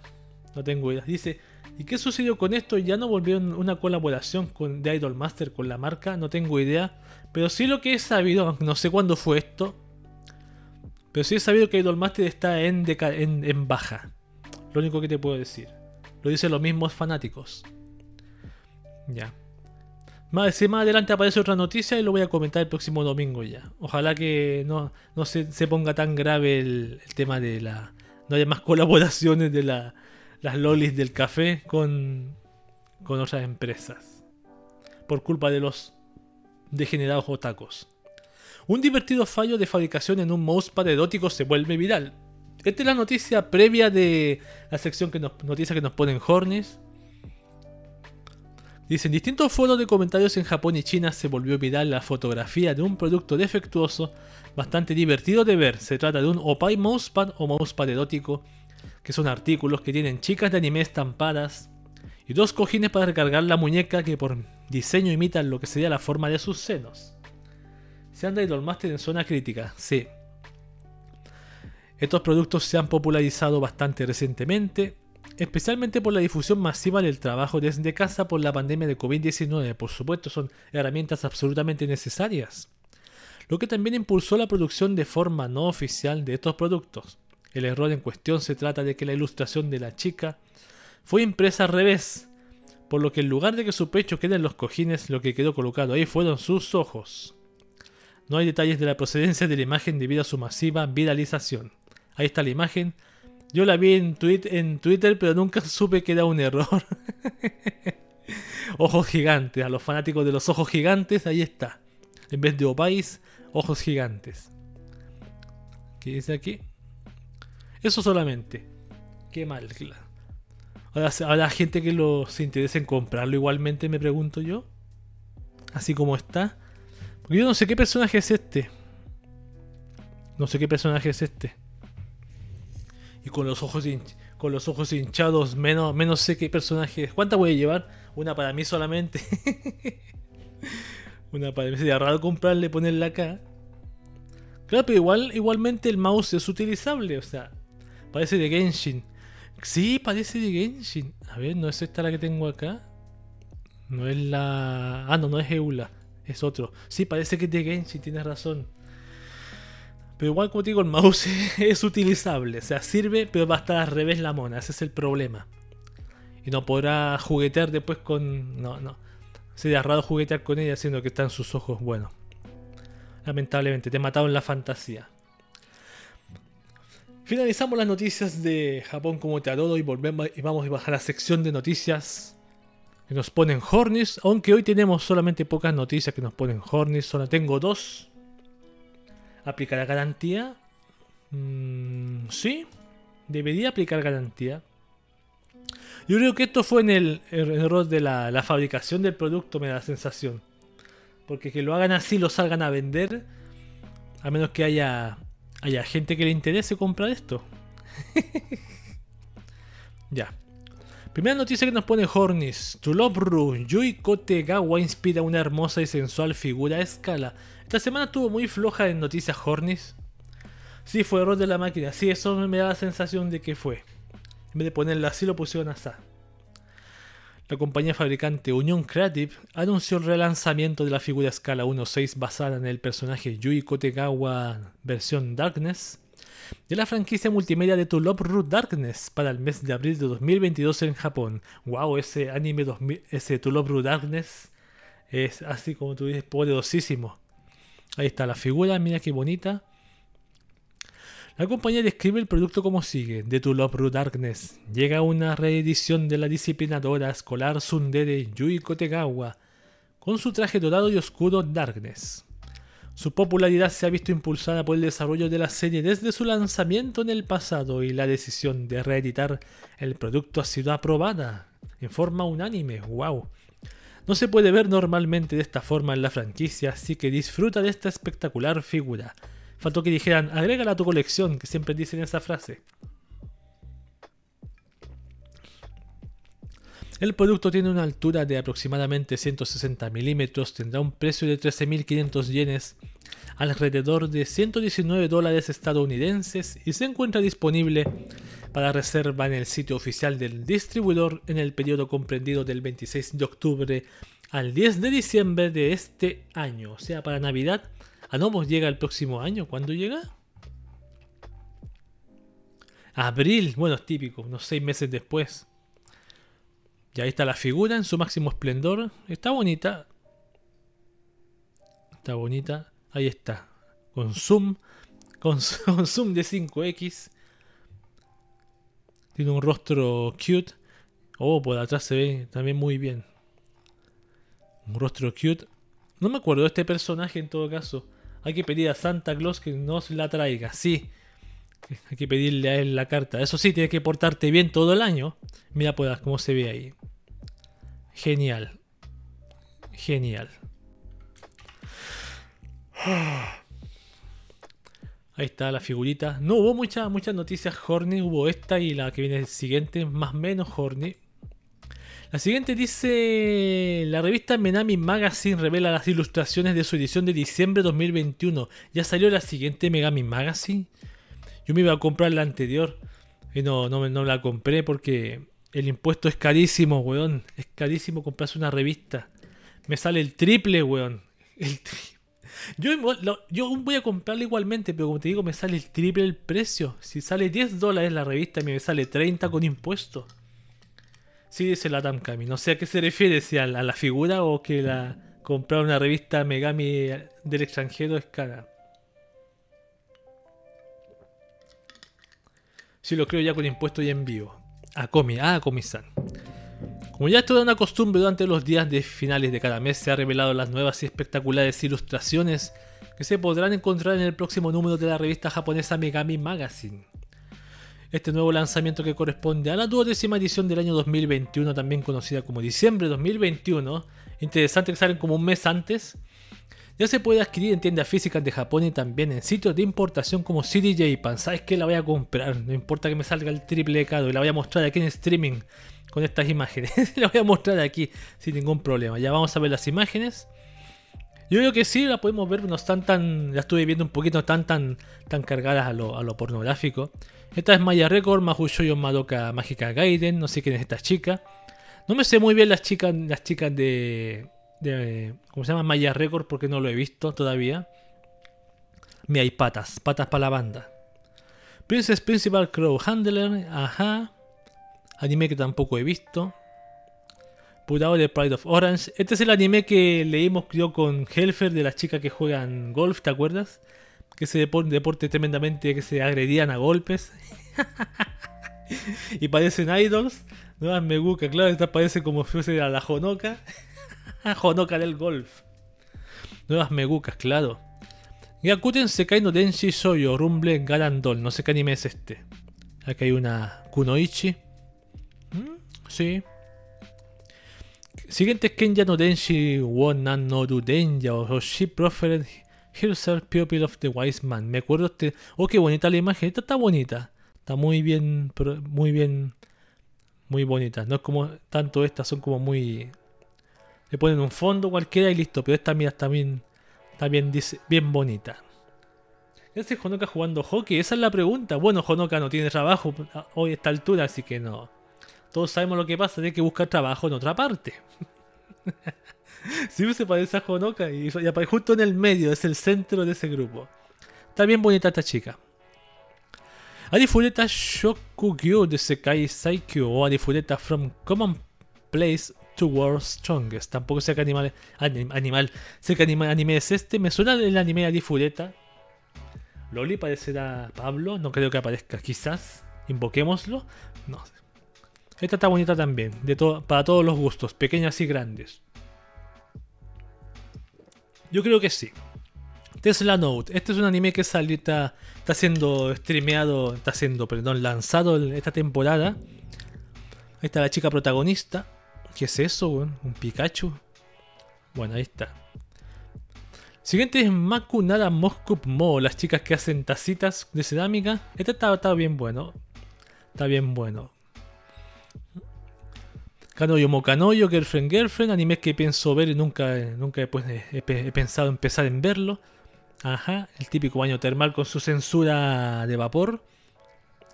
Shumatsu no Harem o World Ends Harem. Otra imagen más. Esta chica se parece a la que sale en Monogatari. La, chica de pelo puntiagudo Shinobu. La vampira. Mira más lolis. Esa difureta, sí. Suki no Laika tu Nosferatu, Irina de Vampire, Vampire Cosmonaut. Este también anime de esta temporada que se está en, emisión. Me tiembla la mano. Y eso que no está. No estamos cargados los hornis esta semana. Con Sukumisu, mira qué mejor. Qué bonito los Sukumisus. Gutubundo Hanayomi de Quintessential Quintuple, este anime ya repetido, vestida de bruja. Esta es la. ¿Quién es? Yotsuba. Por la cinta verde. Pareciera que. También otro anime que he pensado ver y no lo he visto. Mira el tamaño de esos mambucos. el nombre. ¿Cuál? No sé cuál mambucos. Siguiente Data Live. Ajá. Una chica de pelo largo. Siguiente, Shin no Nakama o Vanished from the Heroes Party. Esta chica está contundente. Está, en un. ¿Cómo se llama? En un. En un sauna. En un sauna. Mushoku Tensei Jobless Reincarnation. Ajá. Este anime que sigue emitiéndose ahí. Y Komi-san wa. perdón. Komi-san wa Komi-shu des o Komi Can't Communicate aparece aquí también con un trajecito pequeño. Esas son las imágenes de la revista que se viene, quizás me la compro. No, que quiero comprarme una, aunque sea una vez en mi vida, comprarme una revista de esas que aparecen allá en Japón. con estas imágenes puedo empapelar toda mi habitación. ¿Te imaginas? Bien, estas han sido las noticias que nos ponen Hornis. Y como siempre hago la sugerencia de que, que podamos acceder y comprar las pastillas anti-Hornis para que se te acabe el efecto y puedas seguir haciendo tu vida normal. Ahí está el consejo. Yo las tengo aquí. las, voy a, voy a mostrar hacia los lejitos. Mira, ahí se escuchan. Que la habitación huela a leche toda la vida. Mira que tengo mis, mis, mis hornitas, mira. Me he tomado varias. Te quedan 5 para esta semana. Perfecto. Bien, esas han sido las noticias de la sección de... Nos ponen Hornis y Japón como teatro, así que una pausita para tomar agua me tomo. Y leemos la última sección que se llama de VTubers y Idols. Bien, estamos de vuelta en la última sección del podcast de QB. Con la sección llamada VTubers. Siempre se me olvida poner la imagen donde está, donde está. Acá está. Sección de VTubers y Idols. Yeah, como me gusta esa imagen. Siempre lo digo. Me encanta la, chica que sale ahí, es muy bonita. Ya. HoloLive, empezamos con Idols HoloLive. Shirogane Noel relató cómo fue que perdió su verificación en Twitter. Durante una transmisión reciente, la youtuber virtual afiliada a la agencia HoloLive Production Shirogane Noel, esta es la chica que tiene como una especie de armadura de caballera, relató sobre cómo fue que perdió su verificación en Twitter, el check de color azul al lado del nombre de usuario, señalando qué ocurrió debido a que colocó la palabra Opai durante el tiempo en el que estuvo vendiendo su Opai Mousepad. Ah, a ver. Fubuki Senpai es realmente buena creando tendencias. Es una profesional de Twitter. Para que Fubuki Senpai no esté verificada en Twitter. ¿Por qué? Dancho también, refiriéndose a sí misma, lo perdió en segundos. Perdí mi marca verificada en segundos, no creo que vuelva a conseguirla. Me pregunto por qué. Dancho conoce demasiadas razones para que eso ocurra. Cuando estaba vendiendo mi Opay Mousepad, dos compañías me contactaron. Lo siento, soy el Opay Mousepad en tu nombre de Twitter. ¿Puedes cambiar tu nombre durante el periodo del proyecto? A Dancho le dijeron eso y se dio pena. Y me dio pena. Opay no era bueno. Mousepad está bien, pero no Opay. Me advirtieron sobre eso. La palabra Opay posiblemente no es buena, pero soy insensible a ello. Entonces si no puedo ser verificada por eso, no se puede evitar. Mmm. Ahí está el, el mousepad Opay de esta chica. A ver si se puede ver acá en, en, grande. Ahí está, en todo su esplendor. Ahí está. Bien que. Ay, son bastante. Bastante material que ocupa el Opay de esta chica. El, perdón, el mouse. El mousepad de esta chica. Ahora entiendo por eso la, la, la, le quitaron la verificación a esta chica. Bueno, una tontería en todo caso. Una tontería. Una, una, pena. Todo por culpa de sus opais. Todo por culpa del merchandising. Vamos con la siguiente noticia de HoloLive que dice Inugami Korone protagonizará un videojuego de terror este año o de horror este año. A ver. Baka Game Magazine y Aimsian anunciaron que están trabajando en un videojuego o país exactamente. Perdón, perdón, perdón, perdón. Ya me diste la idea. Perdón, perdón, perdón. Pone mayúscula. Cuando te digo teclado, pone mayúscula teclado, tienes que poner mayúsculas, no, no engañarme. Ahí sí. Baka Game Magazine y I'm Cian anunciaron que están trabajando en un videojuego titulado Evil God Corone. Evil God Corone, una colaboración entre el videojuego Sugunoji y la popular youtuber virtual afiliada a Hololive Production Inugami Corone. Esta chica bonita que está acá. El videojuego será lanzado para PC vía Steam el próximo 8 de noviembre en inglés y japonés. Lo podríamos jugar en stream.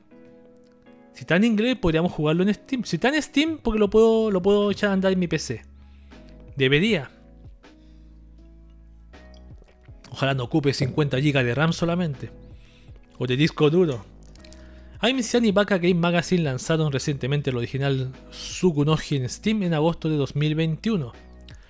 El videojuego de terror hace que el personaje del jugador simplemente camine hacia la izquierda y observe cómo aparecen gradualmente fenómenos horribles. Evil God Colone se jugará exactamente igual que Sugunoji, sin embargo, como el título implica, contará con la youtuber virtual como una diosa malvada que se ha apoderado del juego. Ah, interesting. Este nuevo juego aparecerá como parte de la celebración del cumpleaños de Inugami Colone que tuvo lugar el pasado 1 de octubre. Ah, ya. Ahí vamos a ver si está en Steam. Lo voy a buscar inmediatamente. ¿Está ya o no está? Octubre. Ah, ya debería estar entonces. A ver. ¿Cómo se llama el juego? Se llama. Sugunoji. Sugunoji. Vamos a buscarlo. Si está aquí para Latinoamérica. Ahí está. Ahí está, por Evil God Corone. Es un juego gratuito. Tiene su sinopsis. Ahí voy a poner la sinopsis para la puesta. Todo en inglés. Eh, fecha de lanzamiento planeada 8 de noviembre. Aún no se lanza el juego de, la perra de Codone. y ahí está la, la con cara de terror. 8 de noviembre entonces se lanza este juego y ahí se debería poder jugar. Parece que va a tener sus screamers, sus jumpscares. No sería mala idea jugarlo. Tiene su historia, dice, tiene requisitos 2 GB de RAM, menos mal. 1 GB de espacio disponible en el disco duro. Intel Core 2 Duo o más superior, OpenGL, ya. Capaz que sea un juego cortito. Ojalá no sea tan cortito el juego. Evil God Colonia, ahí está. Ah, va caminando este personaje y van apareciendo cosas. Ah, perfecto, mira, mira. qué juego más raro. Ah, qué juego más raro. Ya. Vamos con la siguiente noticia de HoloLive que dice la nueva colaboración entre HoloLive Production y Don Quijote opacada por revendedores. ¿Qué pasó aquí? Voy a ver. La popular cadena de tiendas Don Quijote anunció el inicio de una colaboración con la agencia de youtubers virtuales HoloLive Productions específicamente con las miembros Yosuramel, Shirogani Noel, Murasaki Shion y Houshu Marin. La colaboración comenzó a las 10 horas del 23 de octubre en distintas sucursales en Japón e incluye una variedad de productos de edición y cantidades limitadas. Cube, ¿no quieres que vuelva a dormir esta noche? Lo siento, fue sin querer, fue sin querer. No, por la noche fue 4 horas de perturbación.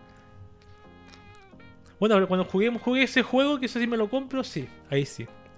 Entre los productos se incluyen una variedad de pequeños peluches de 250 milímetros de altura basados en 31 talentos diferentes de la división japonesa de Hololive Production, así como paneles acrílicos de las cuatro youtubers virtuales protagonistas de la colaboración y medallones metálicos. Ya, estas son las cositas, mira qué bonita. Ya, ¿y qué pasó con los revendedores? Eso quiero saber. Las chapitas y tal, la que hablamos recién, la Noel. Esta no sé quién es, la, la Marine. Eh, no, sé cuáles son. Se me, no me las sé.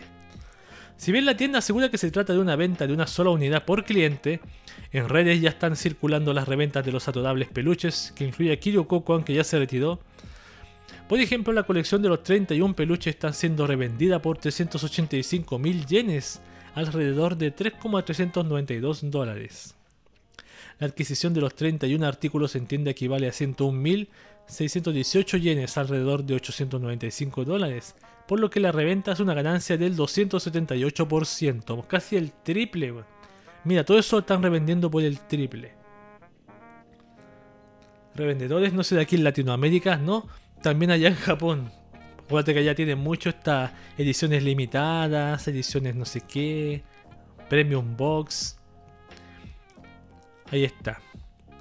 Por otra parte, las unidades son vendidas a precios con la misma tasa de ganancia, llegando a valores como 11.500 yenes, alrededor de 101 dólares, lo que equivale a una ganancia del 250%. Porque originalmente cuestan 29 dólares, mira ahí están. Jajaja, te pasaste. Se pasaron, se pasaron.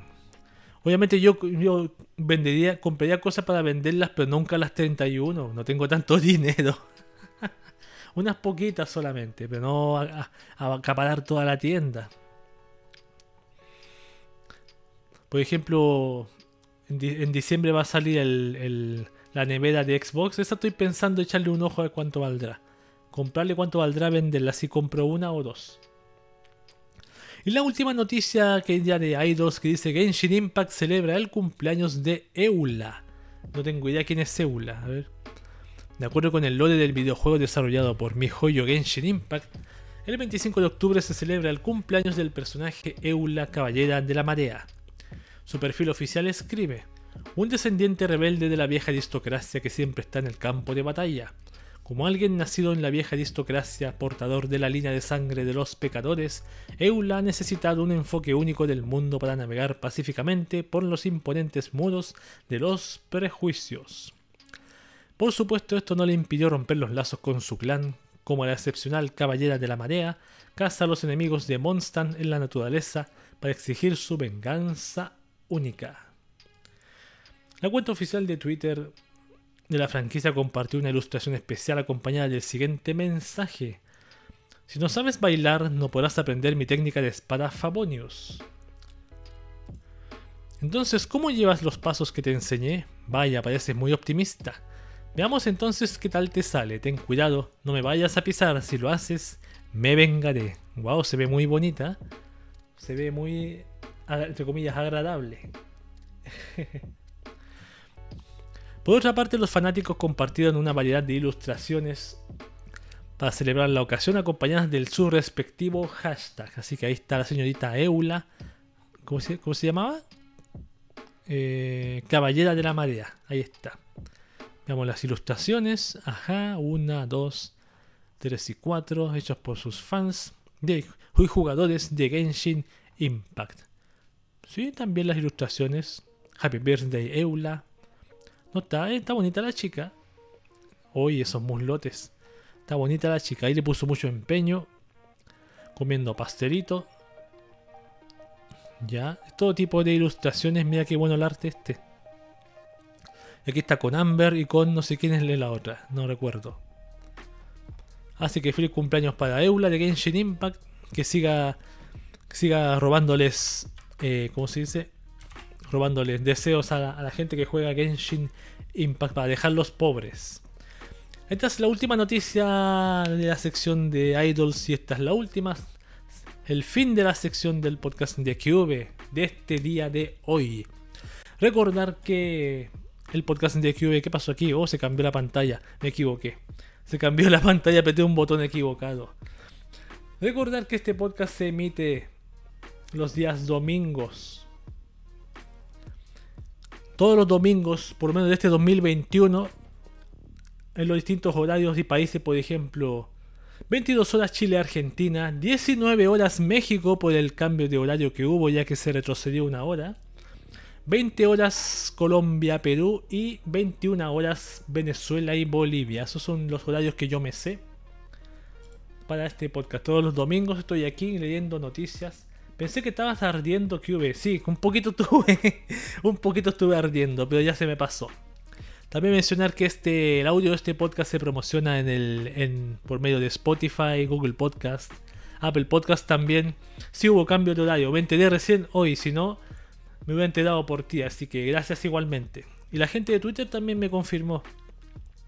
También en Spotify, Google Podcast, Apple Podcast se comparte este audio por este año por lo menos, aunque sea para gente que no está presente en vivo y en directo. Y qué más mencionar, voy a cambiar la pantalla ahora sí. Nada más que mencionar gracias a la gente que se pasó, a los que vinieron a este stream, a los que se quedaron, a los que comentan, cositas de distinto tipo, sus comentarios hacen de este stream algo mucho más divertido y agradable de hacer. Así que nada más que venga, me voy a despedir. El podcast de QV termina ahora. Y nos vemos el siguiente domingo con más noticias en este podcast de QV de todo tipo de información tecnología, anime, internet, manga, Japón, VTubers y idols y noticias que nos ponen hornis. Y me despido de todos ustedes como, como siempre lo hago con un Wakaba para todos. Y cuidado con la, la, la colonia terrorífica. Wakaba. Perdón. Ta,